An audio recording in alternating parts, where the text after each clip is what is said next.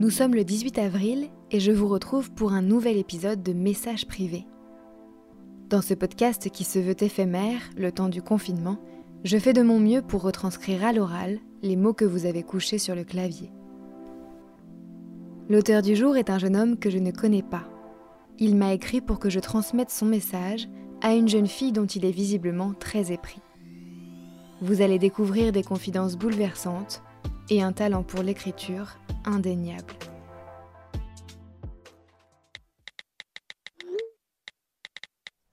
Amélie. Je pense beaucoup à toi en ce moment. Si le confinement nous éloigne, le principal fautif dans notre distanciation, c'est bien moi. Oui, peu avant le confinement, j'ai préféré prendre le large. J'étais en réalité effrayée. Effrayée de trop m'attacher à toi. Paralysée par l'amour que je sentais poindre jour après jour. Tomber profondément amoureux de toi m'a rendu lâche et j'ai préféré fuir.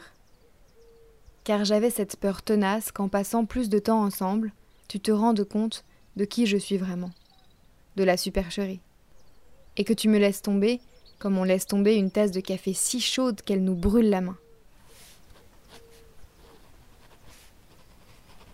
Amélie, je te le dis, je suis un imposteur, un malade angoissé et enfermé dans mes routines. Ma maladie n'a rien à voir avec celle qui fait la une des journaux en cette triste période.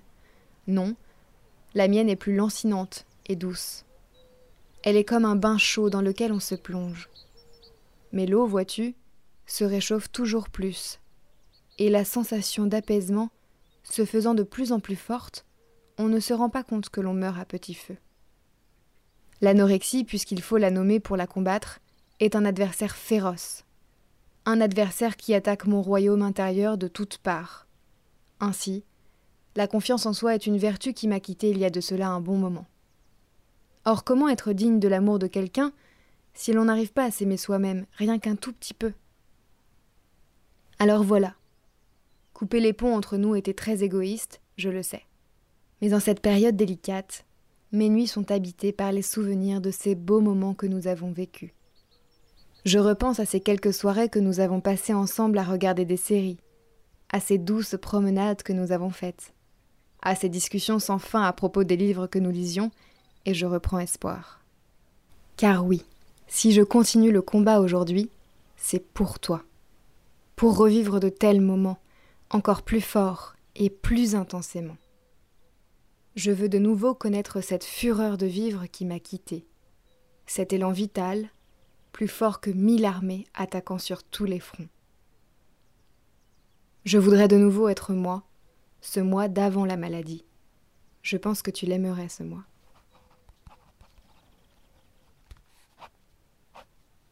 Amélie, si je m'en sors et que tu écoutes cette lettre, j'espère que tu accepteras de me pardonner, que tu accepteras de me revoir.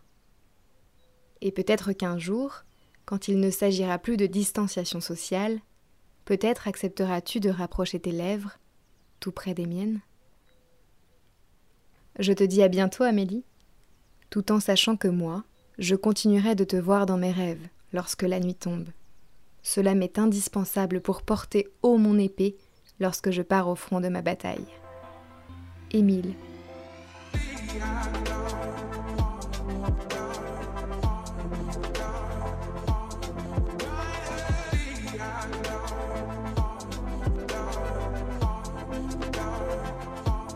Si vous voulez vous aussi prendre la plume en cette période de confinement, vous pouvez m'envoyer vos mots sur Instagram ou par mail à yokojournaliste.gmail.com.